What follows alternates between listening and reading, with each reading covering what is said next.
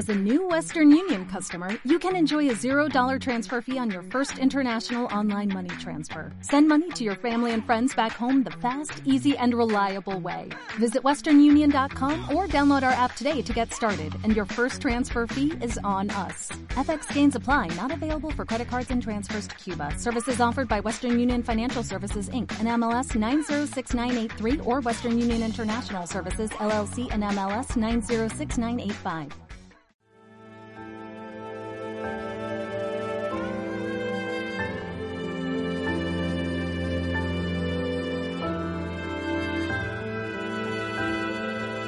doctoresdeltiempo.com presenta.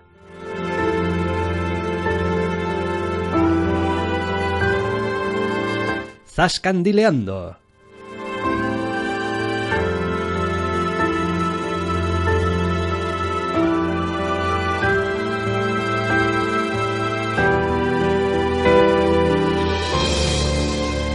Bienvenidos, eh, queridos oyentes, a una nueva edición de Zascandileando. Doctor Snack, muy buenas. Muy buenas. Esta semana traemos cine, cine y más cine.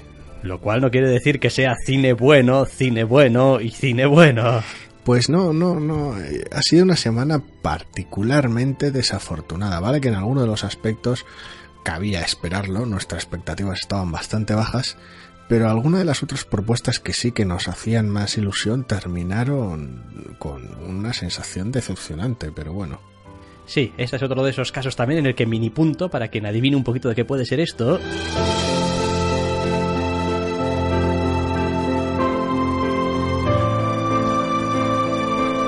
Porque me parece que James Newton Howard anduvo un poquito genérico. Algún fan habrá, me imagino, de los Juegos del Hambre, para aceptar, pero sí, suena muy genérico. Los Juegos del Hambre, Sin Sajo, parte 2.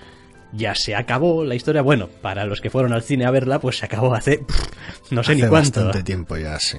Para nosotros, la historia de mm, Katniss. Sí, nosotros sacamos bastante hasta el culo del asunto y no fue tanto que nos disgustase en general. Pero bueno, de las entradas anteriores ya hablamos y tenían sus cosas, sino toda la maniobra general habitual últimamente de dividir las últimas películas en dos partes y tal, no nos hizo demasiada gracia, más aún cuando la primera parte de esta sin sajo fue una brasa horrible. Sí, yo la verdad es que estoy un poco decepcionado con esto, no sorprendido de que me haya decepcionado, porque un- uno ya empieza a verle ya la cuesta abajo desde hace algunas películas y pues es inevitable que al final acabe como esto ha acabado. Pero es una película o es una saga cuya primera película la cogí con un cierto cariño. Bueno, hombre, es verdad que tampoco era ninguna cosa súper maravillosa, pero bueno, había algunos elementos ahí que eran interesantes y Está bien llevado. Estaba bien. Luego la segunda película, bueno, oiga, era como una especie de remix, una especie de redux, una especie de más de lo mismo, pero venga, va, va. Los Juegos del Hambre ahora es más personal. Y dices, bueno, venga, A, decir, a o ver sea, cómo lo termináis. Eso es, es como, La respuesta corta es mal. no sé, esta, esta segunda película, esta segunda parte de la última, no, no es que no sé ni cómo llamarlo, este- esta última Este película, final. este final, tiene unos cuantos problemas. Y no todos son achacables al hecho de que no es que es la segunda parte de una última película y tal. No es simplemente a que hay demasiados elementos que realmente ya no, no tienen mucho sentido ni pies ni cabeza. Hay personajes que desaparecen o dejan de tener importancia o hay otras cosas que de repente son el centro de la historia Es un pasado de escoba bastante drástico en términos generales. La película avanza con las consecuencias directas e inmediatas del final de la anterior para, bueno, pues prácticamente desecharlas lo más rápido que puede. Y a partir de ahí se embarca en un, en un clímax en modo de batalla final, por llamarlo de alguna manera, que manosea y manipula como le da la gana. No sé, yo después de haber visto todas las películas eh, estoy cada vez más convencido de que no nos han contado la historia del protagonista de la historia. O sea, o sea es decir, la protagonista de todo esto que pasa en los Juegos del Hambre, en general, no, no, no es Katniss. Candice es un elemento importante, a veces que lleva la antorcha, pero, pero no es el protagonista de todo esto. Quiero decir, no es la que, la que lleva adelante la, revolución, ni el cambio de régimen, ni el que toma las decisiones, ni la que toma las decisiones. La historia de Pollux, el cámara. Bueno, oye, yo no quiero la historia de Pollux el cámara ni lo que quiero decir. Lo que digo es que cuanto más ha ido avanzando la saga y se ha salido de lo que eran los juegos del hambre, más ha dejado de ser la historia de la protagonista para ser otra cosa. Es decir, uno puede meterse en un gran conflicto, pero la historia puede seguir siendo muy personal. Si uno coge, no sé, El Señor de los Anillos, El Retorno del Rey, aquello, hay unas batallas que te quedas loco, es el bien contra el mal, pero sigue siendo la historia de qué pasa aquí, con trancos, ¿no? Hombre, a ver, en general buena parte de esta tercera entrega en dos trozos, o que sean dos trozos, es personal, pero siempre que es personal lo es de manera forzada y bastante maniquea. Es ese es precisamente el problema, que sus esfuerzos por, por hacerla personal son del todo infructuosos. Esta, esta segunda parte de la última entrega tiene unos despropósitos brutales. Quiero decir, sabes por dónde va a avanzar el plot, sabes lo que va a suceder con tal de otorgarle más poder y más autonomía a la protagonista cuando tú mismo se lo has arrebatado en tu propia trama para crear golpes de efecto no sé, no, no me gusta. Cuando soy capaz de prever algunas cosas que van a pasar en una película, hasta yo, que soy incapaz de prever un cuñado que no me aclaro. No se te suele dar particularmente bien, ¿no? No, no, particularmente bien no, se me da como el culo. O sea, es decir, no doy una ni. Eh, no es que no doy una, es que soy incapaz de pensar en ello mientras estoy viendo una película. Es decir, no, no, no, no, no, no tengo esa capacidad de estar siguiendo la película y ah, prever los acontecimientos. En este caso lo cantamos en voz alta, sí. Joder. Ahora este personaje va a palmar porque hace falta que palme para esto y esto otro. ¡Pum! Catacroc. Es que. Madre Es terrible este, sí. Sí, es, es en general muy grotesco. Además, es una, es una película terriblemente, terriblemente irregular. Si, la, si la, el trozo anterior era básicamente una brasa porque nacía de la necesidad de hacer dos películas para cobrar dos taquillas y marear la perdiz eternamente, pretendiendo mostrar el lado más cruel y más inhumano y más propagandístico de un conflicto a base de insistir sobre ello dos horas y pico, esta última entrega le toca, pues eso, recoger los platos rotos y terminar o no con este sistema de gobierno súper terrible y horrible y hacerlo de la manera más tonta posible, por lo visto. Sí, después las películas mm, han ido perdiendo la capacidad de ir mostrando como algo eh, real y cercano para el espectador ese conflicto que hay ¿no? entre el gran líder del Capitolio y tal, el Donald Sutherland y tal, y el presidente Snow y la protagonista, ¿no? Una cosa que, que, la película incluso intenta de manera como a toro pasado y artificial y tal, es como, bueno, porque en realidad eh, eh, somos como los, los grandes archienemigos y tal, es como brofist, grandes archienemigos, es como, digo, sí, sí, quizá era, iba de ti y de, y de mí, no sé, al principio de la segunda película, quizás, pero quiero decir, hace muchas horas que esto ha... eso es. Pero, pero esto ha dejado de ser de, ti y de mí hace muchas horas, va de otra cosa. Hombre, sí, es parte del. De hecho, parte de las, de las tramas o los momentos más interesantes de la última entrada de este puñetero final son precisamente esos, esa, esa pérdida de agencia de la protagonista. El problema es que la propia película se pasa constantemente confundiendo la, pérdida de poder, de libertad, de, no protagonismo, pero sí de agencia, de, de, propia autonomía de la protagonista con la pérdida de importancia o protagonismo. Confunde ambas cosas. Entonces, en lugar de contar una historia personal e interesante, donde la protagonista no tiene el poder que creía que tenía para llevar adelante la lucha que quiere llevar, en lugar de eso, la trama se retuerce de 70 bandazos y marea la perdiz para que además de, pretender ser personal e importante para ella la lucha, además sea ella la que tiene la voz cantante y la que toma las, las decisiones, por decirlo de alguna manera. El problema está en que en los esfuerzos, muchas veces iterativos y muchas veces repetitivos, en toda esta suerte de batalla final que se montan para hacer eso, para otorgarle esa autonomía y ese poder a ella, se desvían totalmente de la historia personal. Y no importa las muchas veces que pretendas introducir este triángulo amoroso que nunca lo ha sido. y los, distintos problemas de los personajes que la rodean para intentar hacerlo personal porque falla constantemente. Da igual que, que pretendas que Gale en ausencia de Katniss se haya vuelto un soldado aguerrido dispuesto a hacer lo que haya que hacer o que Pita esté fatal de la cabeza.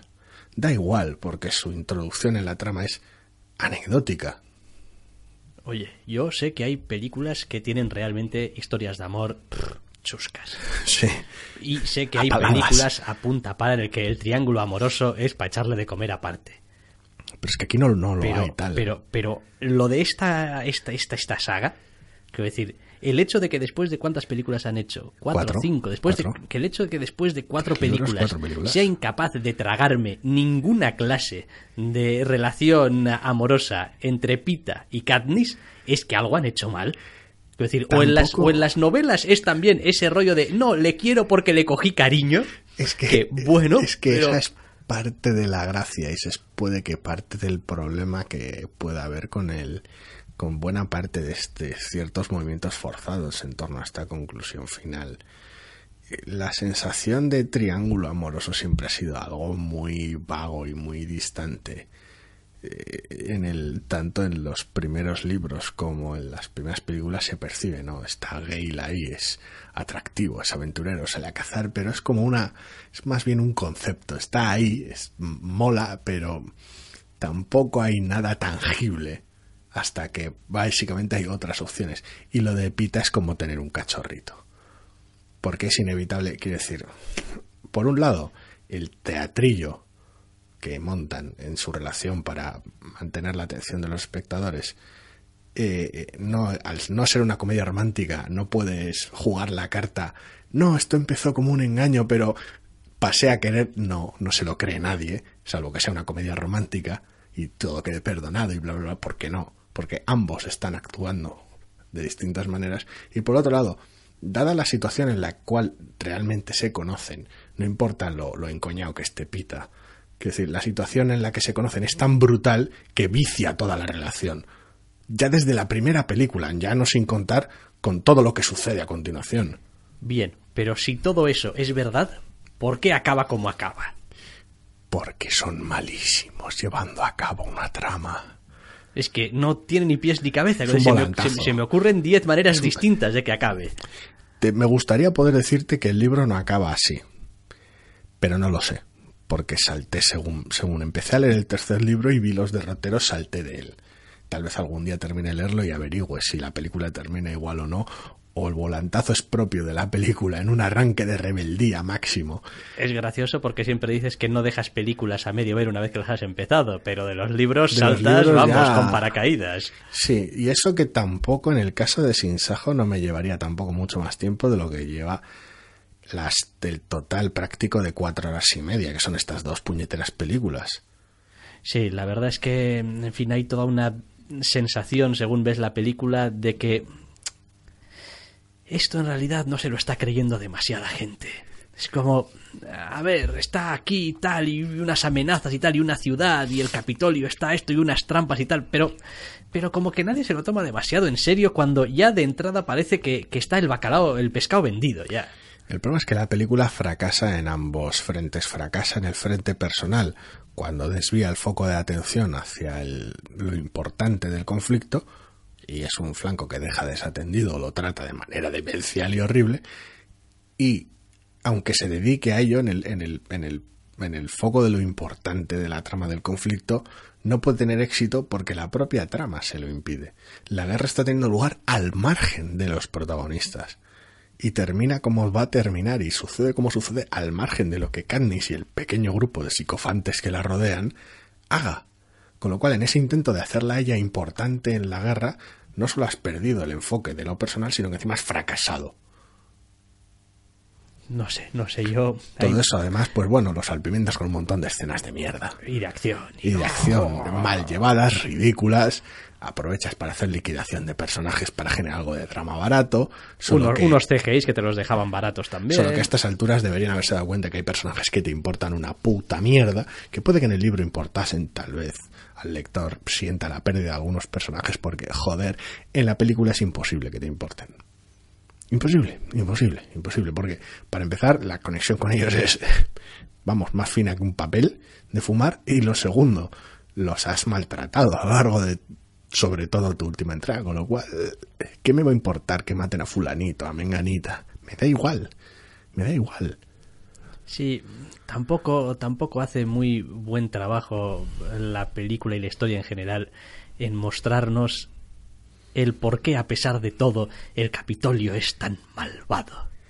Sí que lo muestra, que para empezar tiene sus, sus, juegos gladiatoriales ridículos y toda la opresión con los distritos tan especializados en una suerte de esclavitud y televisión mandatoria. Quiero decir, es un ejercicio brutal de propaganda, segregación racial, quiero decir, utilitarismo brutal, pero, sí, pero volvemos, que pierdes la perspectiva. Pero volvemos a tener lo mismo que decíamos antes. Sí, ese es una maldad general, es una maldad que en fin, pero tampoco es una maldad muy personal. Una vez que abandonas los juegos del hambre, una vez que dejas de, tener esa, esa visión directa desde la piel de la protagonista de, de, cómo impacta en tu vida el mal, pues es una cosa que está ahí, pero vaya, eso es como si mañana hacemos una película sobre lo malos que son los impuestos, ¿no? Y pues, pues están muy mal, hijo, y nos obligan a pagar y a darle a unos señores que están en unos sillones la mitad de lo que ganamos y qué injusto es todo. Y, Están corruptos y lo gastan en bolquetes de putas en vez de hospitales. Bueno, a ver el asunto está en que es eso, pierdes la perspectiva. Tal y como fuerza la narración, la segunda película no tanto, porque es un poquito maldad de malo de James Bond hacia una protagonista en concreto. Es una puro y duro. Es decir, es él montando una mierda ridícula como maniobra política para meter a James Bond en la trampa James Bondesca más, más complicada jamás creada. Y está guay porque tienes muchos personajes coloristas en dicha trampa. Meter un montón de críos novatos tienes un montón de vencedores, lo cual lo hace muy divertido, pero no va más allá. Entonces has perdido totalmente la perspectiva de alguna manera a pie de ciudadano de la situación. Ese contraste que había en no vivo aquí en el distrito minero, todo es horrible, todo es gris. Por alguna razón hemos abierto la película con un montaje de shaky cam demencial, pero es todo muy triste y muy pobre y tenemos nuestro mercadillo clandestino y tal, y, de repente el Capitolio es lujo, exceso, sirvientes mudos, gente vomitando vestida de colorines. Eso, toda esa perspectiva, ese, ese contraste entre el Distrito 12 y el Capitolio y entre el resto de distritos, cuanto más cerca, más lujos, lo has perdido por completo. Esa perspectiva ha desaparecido en la segunda película porque estás en una película de James Bond. Y en la posterior lo único que hay es guerra y propaganda.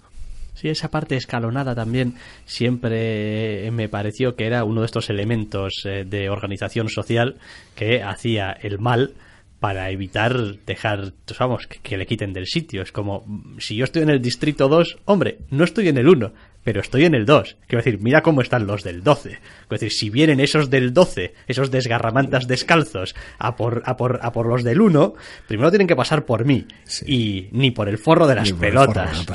Y bueno, el del 3 no está tan bien como el del 2, y desde luego no está como el lujo del 1. Pero, eh, todavía se puede vivir. Sí, mantenía una estructuración bastante curiosa que evidentemente pierde toda, toda noción según avanza la propia trama de las películas. Entonces, otra más de las cosas que pierdes por el camino, otro más de los sacrificios que que puede que no fuera la manera más original de construir tu mundo distópico, pero al menos funcionaba y quedaba resultón. Y después, pues, oye, a nadie le amarga un dulce y a mí Jennifer Lawrence en una película eh, Jennifer Lawrence lujo pero pero, todo el reparto. pero, pero están o sea no sí no si el reparto es bueno pero están de domingo de, descanso dominical están porque pasaban por allí. Quiero decir yo cuando se ríe Donald Sutherland en esta película no tengo muy claro exactamente de qué se ríe pero me lo imagino y no es de lo que tiene en su guion. No sé no sé no en general yo los veo bien sí que se, ha ido perdiendo un poco pero es más por debilidad del propio guion que de debilidad de las propias interpretaciones. Creo que el problema está en el texto.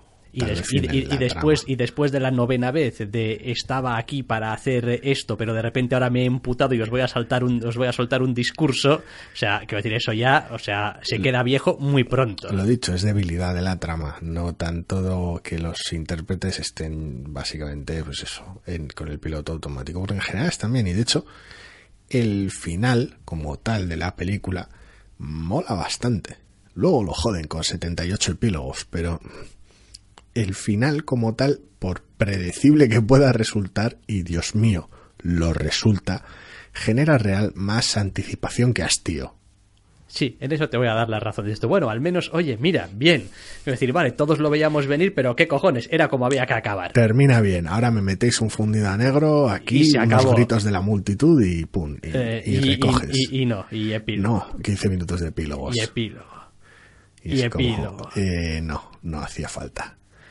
No hacía, a ver, tampoco es que fuera a salvar la película, pero al menos te ibas con una buena sensación de coño, un final bien con dos cojones, bien cortado. Eso es. Pero no, esa, de alguna manera, esa, esa herencia de los finales con, con letras sobreimpuestas y fulanito se fue a la universidad, estudió consiguió esa, esa necesidad de, de hacer todo el recorrido, de ofrecer toda la satisfacción de, de, vamos, en palabras de la abuela de cualquiera de nosotros decir, no, pero al final se casan, ¿no? Es como esa sensación de esa, ese final ahí, dejarlo todo atado. Y es como, no hace falta hacer un final así. Pues no, no hacía falta, pero es lo que hemos obtenido en este los Juegos del Hambre sin Sajo, parte 2. Afortunadamente, no ha sido lo único que hemos visto en los últimos días, aunque, bueno, en fin, tampoco es que otras cosas hayan sido mucho más alegres. Al menos diré eso, mucho más alegre esto no es.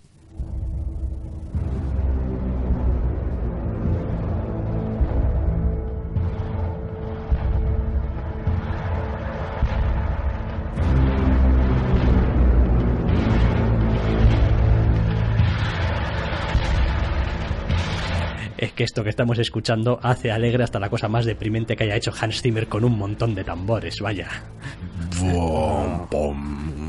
Ah, y eso que me gusta la banda sonora de Sicario en general. Pero la propia banda sonora ejem- ejemplifica muy bien el problema con la propia película. Y es básicamente un. Tampoco decir un exceso de consistencia, pero sí una dedicación fanática al tono. Yo he de reconocer que no es una película que viera con gusto, la verdad. O sea, es decir, se puede ver, tiene cosas mm, más, más o menos interesantes, pero es el tipo de película que te pilla delante de la tele tú solo y al cabo de media hora dices tú, no es que le pase nada a la película, es decir, los actores están bien, son buenos actores, eh, el tono es como así como muy serio, pero pero coño, pero, pero bien, pero hay algo en el conjunto total, en el ritmo, en, en- en- cómo se van sucediendo los, los hechos que dices tú, es que me estás matando. Para mi gusto, Sicario tiene dos problemas centrales, porque por un lado las interpretaciones están bien, Emily Blunt está genial, Benicio del Toro también, que es- no hay ningún problema. La trama puede que no sea la más original, toda tu historia fronteriza de narcotraficantes y fuerzas de la ley, Josh Brolin riéndose por ahí. Josh Brolin y sus, y sus cosas. Está bien en general, interpretaciones, trama, mm, bien. El problema es principalmente una cuestión tampoco tanto de ritmo como de atmósfera, porque en su, en su interés por mostrar todo este lado más cruel y más más tampoco incivilizado, pero sí violento de todo el intercambio de drogas, política fronteriza, fuerzas de la ley y mostrar toda esta sensación permanente de todo el mundo es gris, todo el mundo no es ni bueno ni malo, sino todo lo contrario. Y que hacer que esa sensación permee, la película no lo consigue creando una atmósfera genial o unos personajes llenos de matices. La película consigue esa sensación a base de martillártela en el cráneo, desde el primer minuto hasta el último. Con lo cual, más que sofocante o claustrofóbico, resulta cansino. Joder, Y se supone que yo tengo que seguir hablando después de haber Luego sigo esa con el segundo problema que tengo con la película, así eso. Bien, eso es, te, te guardas lo del, lo del segundo problema. Em, a ver, hay películas que viven y mueren por los personajes, otros por la acción. Eh, esta, esta muere más que vive precisamente por, por, por casi todo ello, porque no están, digamos, la, la arcilla que, que tiene que unirlo todo y que tiene que darle a la película, no ya verosimilitud, que oiga, que para eso me veo un documental, sino tiene que darle un poquito de, de- de gracia, de Un emoción. poquito de alma. Tiene que darle algo de alma, que parezca que está vivo y que tiene un poquito de sangre bombeando. Porque si no, lo que obtengo es un montón de escenas, una detrás de otra, de gente que está más o menos triste en lo que hace. Y pues va yendo de un sitio a otro intentando salir de situaciones que se le van jodiendo paulatinamente porque esto ya sabes es como caminar en arenas movedizas cuanto más caminas hacia adelante en esta película más más se va jodiendo todo más atrapado sí, quedas enfangado en ella y, y, le pasa un poquito, pues eso, pues que no, y tampoco parece tener un, una dirección clara, un, un destino, un, un, final. Un, es una de estas películas donde pues, no hay una manera de ganar, no hay una manera buena, digamos, de tener un final. Es como, bueno, te estoy contando aquí. No, la película está, aunque al principio puede que no lo parezca, sorprendentemente concentrada en un hecho, en un objetivo concreto y específico cuenta con unos personajes bien interpretados, que no unos buenos personajes, pero bueno, eso ya entraré luego, y cuenta con una historia más o menos interesante, aunque no sea original. El problema está en que pone el tono, la atmósfera, la intencionalidad y el mensaje que quiere lanzar, en vez de dejarlo implícito a través de la historia que cuenta, contada por los personajes con los que cuenta, el mensaje está en primer plano está explícito todo el rato, todo el rato, todo gris, mal, todos mal, la gente es muy cabrona, a veces hay que hacer lo que uno tiene que hacer, etcétera, etcétera, etcétera. Y mantiene esa, esa atmósfera triste y jodida en primer plano, todo el rato. Haciendo aunque no solo resulta agotadora y monocorde la puñetera película, sino básicamente ofuscando todo lo que hay detrás. No importa lo bueno que resulte, o sea, lo buena que sea la interpretación de Emily Bloom de su personaje, si su personaje es simplemente un instrumento no ya de la trama, sino de la, de la necesidad de los creadores de la película para dejarte clara esa sensación. Sí, he nombrado alguna vez esta queja con algunas otras películas y he dicho que no me gusta demasiado las películas donde los personajes entran y salen de la historia aparentemente más o menos igual. En esta película el personaje de Emily Blunt, más allá de lo que le pueda pasar uh -huh. y de lo que pueda aprender, quizá algo por el camino, en esencia el personaje entra y sale más o menos igual. Y es el que más cambia, es el más dinámico. Eh, el personaje de, de, de, Benicio del Toro uh, cambiar lo que se dice nada. o evolucionar, nada. Y el personaje de Josh Brolin, o sea, ni no sabe cuento. ni lo que significa la palabra.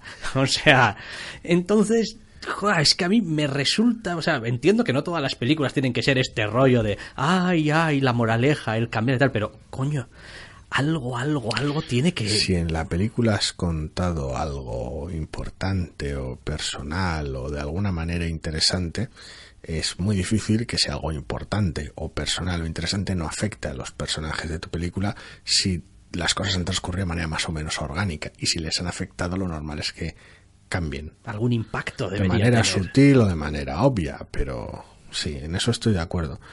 Pero, quiero decir, todo ese problema palidece en lo que me respecta en lo que a la es el segundo problema de la trama. Wow. wow. Que es la conveniencia. Porque en general tampoco es una película que haga muchas trampas al respecto. Pero tiene una escena terriblemente polarizante. De manera horrible, que me sentó como una pata en el hígado, porque con el tono o con la atmósfera o con la obviedad y lo machacón que resulta podría trabajar. Terminaría la película y sería, joe, un poco monótona sí que ha sido. Mm, esperaba que fuera mejor. Y más o menos ahí quedaría todo. Mi opinión de la película sería mucho menos hostil de la que es ahora si no hicieran una trampa horrible y demencial en el guion. Me sorprende. Es posible que tú acabas estando hasta la polla de la película para esas alturas que igual casi te pasó desapercibido. Aquí voy a intentar evitar los spoilers en la medida de lo posible, pero digamos que una secuencia de tiroteo en unos túneles. Sí, sí, es cierto, es cierto. Sí. Bien, en ese momento sí. se da tal concatenación de casualidades que permiten que la película siga con su trama que a mí me de sonrojante de vergüenza. ¿Te refieres a que a veces vamos misteriosamente a ver, haya personajes que acaben Vamos a ver un paréntesis sitios, como de un par de minutos de casi de spoilers. O mira, mejor lo dejamos para el final. Lo dejamos para el final, venga, vale, Al final, al final, final trabajo este tema. Oh. En una, oh. en una zona spoiler muy gorda que es simplemente describir la escena y lo, lo, lo que me jodió. Bien, bien. Lo dejamos vale, para vale. el final mejor. Vale, sí, a ver, que tampoco es que tenga demasiada historia extra el, la película, vaya. Eh, No, no, realmente no. El problema es, es que resulta asfixiante y cansina y pesada. Es como, no sé, eh, ese familiar pesado que te cuenta siempre el mismo chiste o insiste mucho sobre una idea para que te entre bien en la mollera hubieras entendido a la primera. Esta película da un poquito sensación de lo mismo. Es una pena porque tenía, tenía unos, unas reviews en general súper positivas. Habían hablado muy bien de ella. Tenía ganas de ver algo fronterizo, triste y jodido. Pero no sé, esperaba algo más elegante, más fino, más bien llevado.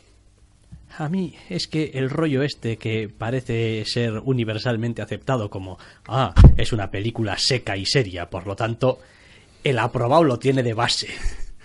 Esa mierda no la soporto. Sí, es como son las comedias las que tienen que luchar cuesta arriba, ¿no? Para Eso es, porque, porque lo demás, si, si vas de tratar un tema más o menos serio y lo tratas de una manera que, vamos, es como comer arenitos, pues ya está, es decir, aprobado bien. Quiero decir, si aburres, algo tendrás. Algo tendrás. Algo tendrás. Sí, a veces se puede caer en esa trampa. No soporto. No soporto. A mí me pone el hígado porque es injusto, pero bueno. En fin, eh, Sicario, pues hemos pinchado en hueso otra vez. ¿eh? Y con esta no lo esperaba, porque con los Juegos del Hambre todavía, pero con esto. Bueno, vamos a ver si tenemos más suerte con la tercera película de la que vamos a hablar hoy.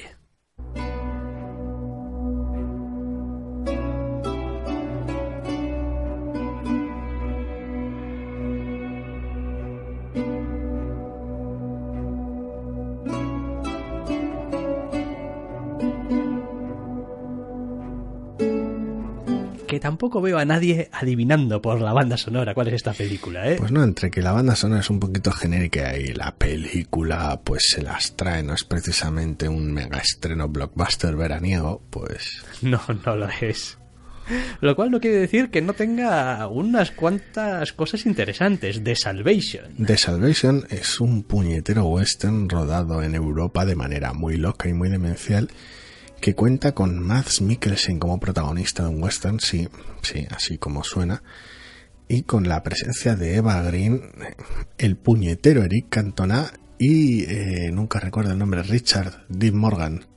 Sí, creo que es sí. Richard. Creo que sí, creo que sí. Pero te lo, te, lo buscaré por si acaso no lo es, pero... Y es, y es literalmente eso. Quiero decir, puede que un western hecho en Europa no sea la sinopsis más exacta y precisa del mundo, pero es al, mismo tiempo simplemente un western.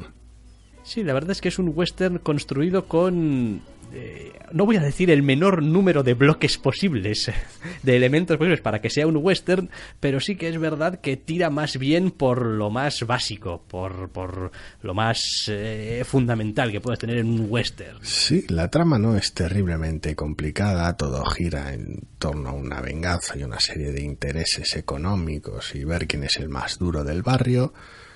Eh, estructuralmente no tiene nada extravagante, en sus formas tampoco es nada rara, es bastante sobria la película, las interpretaciones, más allá de algunos rasgos de algunos personajes algo peculiares, las interpretaciones son muy moderadas, no hay nadie extremadamente excéntrico. Me he colado, por cierto. Es Jeffrey, Jeffrey Dean Morgan. Sí, es que tenía siempre la es que, es que Richard Dean es Richard Dean Anderson. Ajá. Hostia, la película hubiera sido bastante distinta con MacGyver haciendo de malo a estas alturas. Pero bueno. No, a ver, eh, es una de esas películas a las que yo les acabo teniendo un poquito de cariño simplemente por, por, por atreverse a hacer a veces, pues eso, con, con, tan poquitos elementos, una historia que se sostenga bien sobre sí misma. Y es verdad que no tiene nada sobresaliente, no hay ningún elemento em, que digas, jo, qué bien tratado está esto, o cómo le han dado la vuelta a esto otro, o pero está bien, está todo en su sitio, es una historia que puedes verla hoy, ayer y mañana y no pasa nada porque, es decir, pues es un western, es el oeste, es un choque de intereses, una historia de una venganza. Sí, me hace gracia porque al ver la película, pese a que los actores están bien y tal, la sensación que me dejó al margen de que me gustase y como tal fue la de decir, coño, esta película se la puedo poner a mi padre sin que ponga cara de ya me has puesto una de tus películas raras. Es sí, esa sensación, es como, no, no, quiero decir, puede diferir en, formas, evidentemente, y tendría que diferir en formas a un western que vea él en la tele tranquilamente en, en, cualquier cadena pública hecho hace 50 años o 60 años. Evidentemente Obviamente. va a cambiar, pero estructuralmente y la propia historia no tiene nada que lo haga inaccesible para ese tipo de público. Entonces, la sensación que me dejó eh, extrañamente es decir, coño, pues esto se lo puede, se lo puedo poner a mi padre sin que ponga ninguna cara rara. Sí, también es cierto que, aunque tampoco abusa de esa, y ahora voy a explicar entre comillas, libertad de la que goza la película, sí que es verdad que se toma algunas. Y me explico. Como no es una película de gran presupuesto, no es una película eh, con grandes expectativas ni con superestrellas, aunque en fin, me parece a mí que los tres actores principales para mí son unos actorazos, todos ellos de muchísimo cuidado, eh, digamos que, bueno, bueno, está también por ahí ¿Cómo se llama? Joder, el que hacía de mm, Gobernador Swan. Madre mía. Ah, sí, no recuerdo el nombre del actor. El actor es, es famosísimo, el nombre también. Vaya, igual ya nos vendrá en algún momento. Eh, puede permitirse aquí y allá decir, bueno, ahora aquí en una típica película de Hollywood pasaría esto, pero esto no es una típica película de Hollywood y no tenemos por qué pagar este peaje, por qué pasar por aquí. No necesitamos tener aquí nuestra escena de, ni aquí que muera no sé quién o que aquí no sé cuántos. No, las cosas van a pasar a su ritmo y para contar la historia de una manera, es verdad también que es bastante, entre comillas, seca. Sí, es bastante sobria. Bastante sobria, pero bueno. Sí, pero no recurre tampoco a demasiadas escenas de acción obligadas, ni a eh, esos momentos necesariamente felices o en ocasiones casi superheroicos de tal vez algunos protagonistas. No hay, no hay necesidad de ablandar los golpes de, de alguna manera. Y está, está realmente bien llevada a ese respecto porque, aunque la historia, la estructura no difieren, sí que está contada, pues, como si estuviera hecha en el puto 2015, que es de lo que se trata.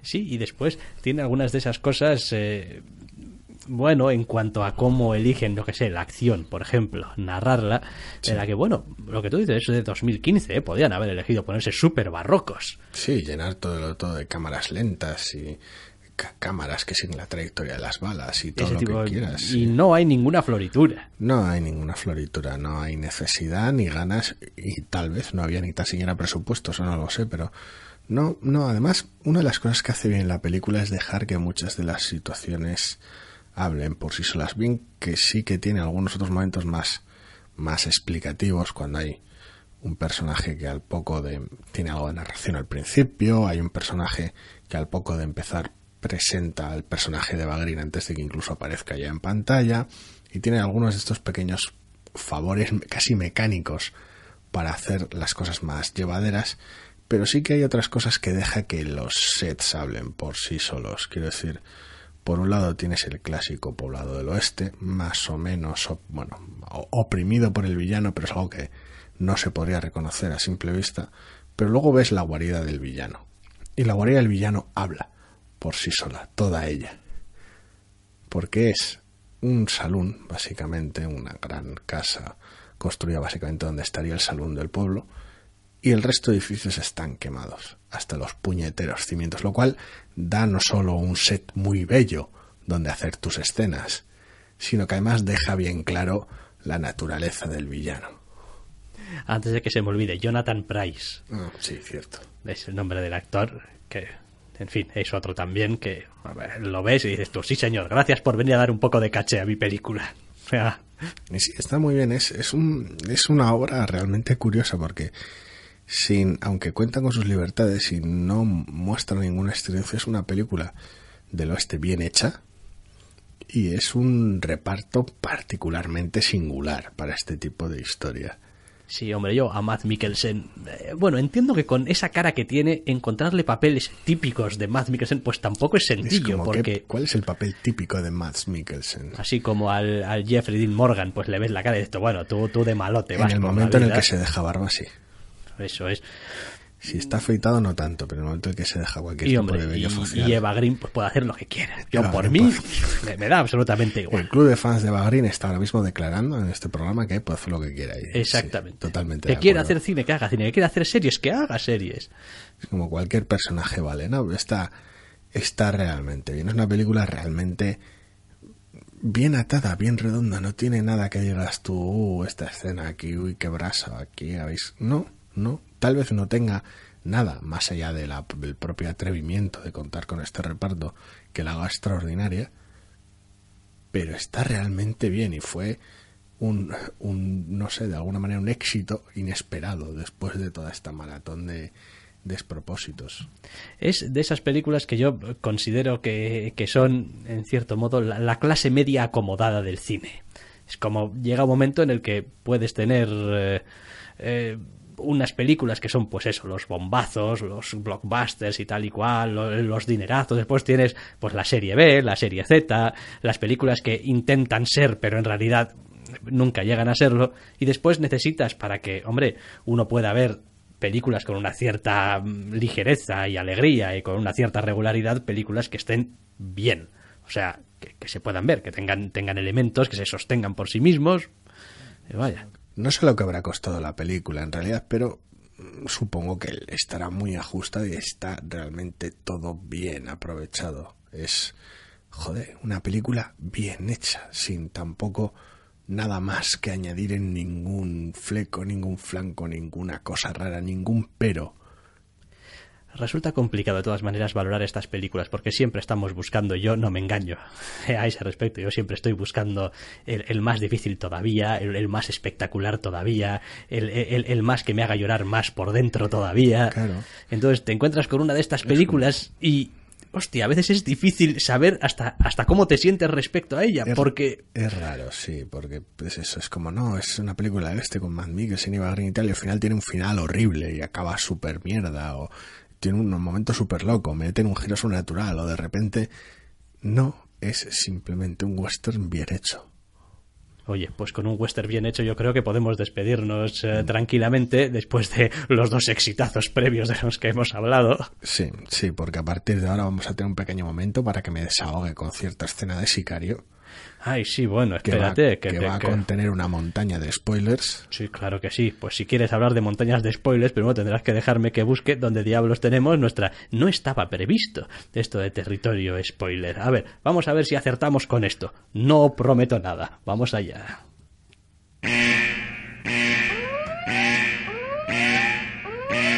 Atención, por favor.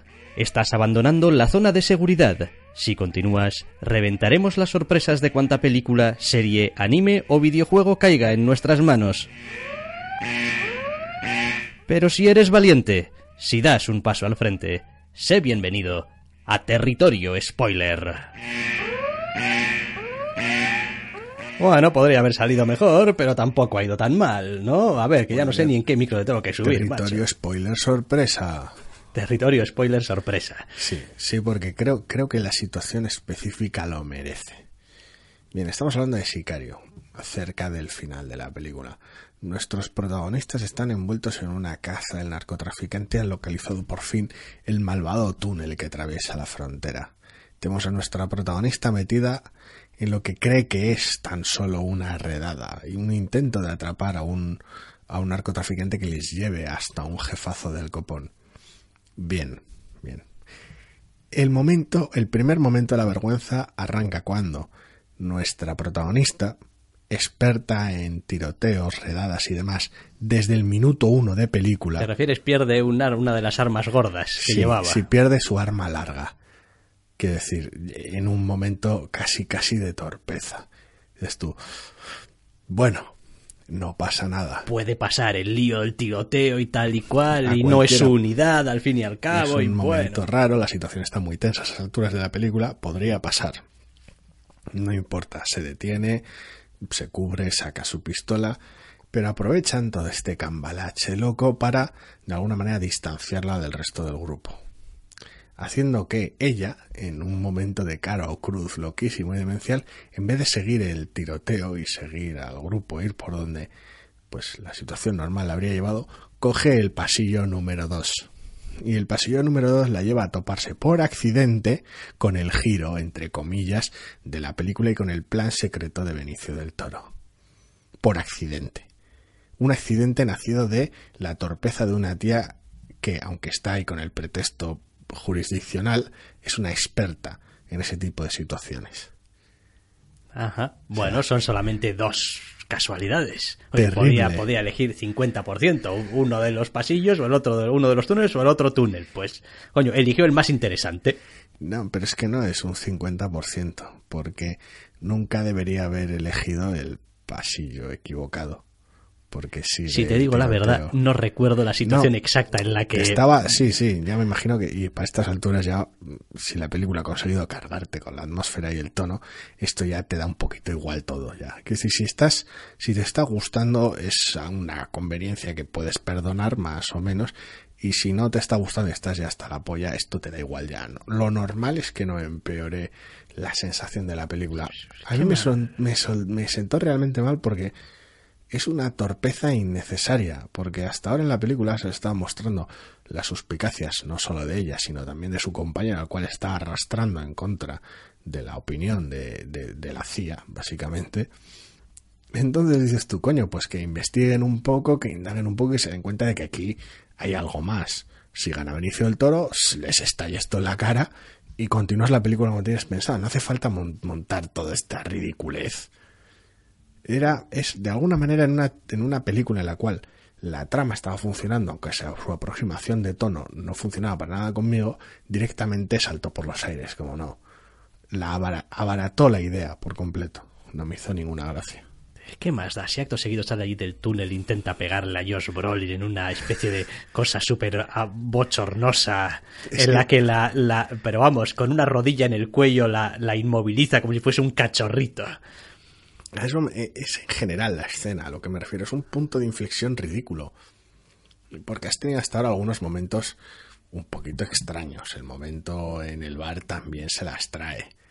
Quiero decir, pero bueno, más o menos has navegado la trama. Has dejado que, bueno, esta escena está aquí para mostrar que todo mal y mal rollo. Esta escena está aquí para mostrar que todo mal y mal rollo. Bueno, te acostumbras al tono de la película y que la trama se mueva por esos derroteros. Pero toda esa construcción de escena es tan torpe, tan, tan de, tan, no sé, es como si de alguna manera hubieran llegado ese día a Radar y hubieran dicho, hostia, pero ahora cómo se da cuenta ella de que Benicio del Toro tal y cual. Bueno, no tiene por qué darse cuenta. Pero la pregunta que te hago yo es esa, efectivamente. Quiero decir, eh, el espectador puede darse cuenta sin que se dé cuenta la protagonista. ¿Qué había de malo en ello? No sé, no sé. Es como si hubieran improvisado sobre el macho y hubieran dicho, bueno, pues, no sé, se separa del grupo porque sí, se le, se le rompe el arma y entonces ve que va por el otro túnel y ve que Benicio del Toro está ahí con sus cosas y le roba el coche a este personaje que hemos metido con calzador, intentando que le importa al espectador, con su niño jugando al fútbol. Ajá. Sí, ese también es un esfuerzo, vamos, grandioso el que hace la película. No sé además si no empieza o muy al principio no sale el, tío, el policía, bueno, el policía, al, principio, el policía corrupto sale, sale allí a lo largo de la película, tiene como cuatro escenas o algo así con su hijo y tal, pequeños momentos en los que el personaje apenas abre la boca y no sabemos el que el, que se llama la última escena de la película, si no recuerdo mal. Y, no sabemos nada más de él, más que es un, un, tío que no habla mucho. Y... No sé, esa sensación de darse, de darse cierta importancia, darse aires, pretender ser interesante, humana y misteriosa cuando realmente no estás dispuesto a hacer el esfuerzo necesario para alcanzarlo, solo para dar la sensación de... No, no, no, no, sicario, sicario, no, o sea, no. Muy no, sé, muy decepcionante. Esperaba, esperaba que fuera bastante, bastante mejor película, la verdad.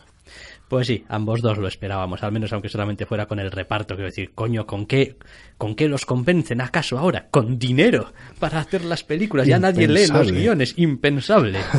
bueno, en fin, esto ha sido un poco gratuito y muy injusto también. Chiste, chiste y desahogo al margen, la verdad es que no nos, no nos hizo ninguna gracia la película. Venga, va, pues ahora sí, vamos a terminar, ¿o qué? Sí. Pues ponemos punto y final ya al Zascandileando de esta semana. Ya sabéis que si queréis podréis escucharnos la semana que viene. Hasta la semana que viene. Oh, oh, oh, ¿Necesitas ayuda? En O'Reilly Auto Parts te ayudamos. ¿Necesitas algún consejo? Te aconsejamos. Nuestros profesionales en autopartes están siempre disponibles para ayudarte a encontrar lo que necesites. Excelente servicio al cliente es solo una de las ventajas que ofrece O'Reilly Auto Parts. Los profesionales en autopartes. Oh, oh, oh,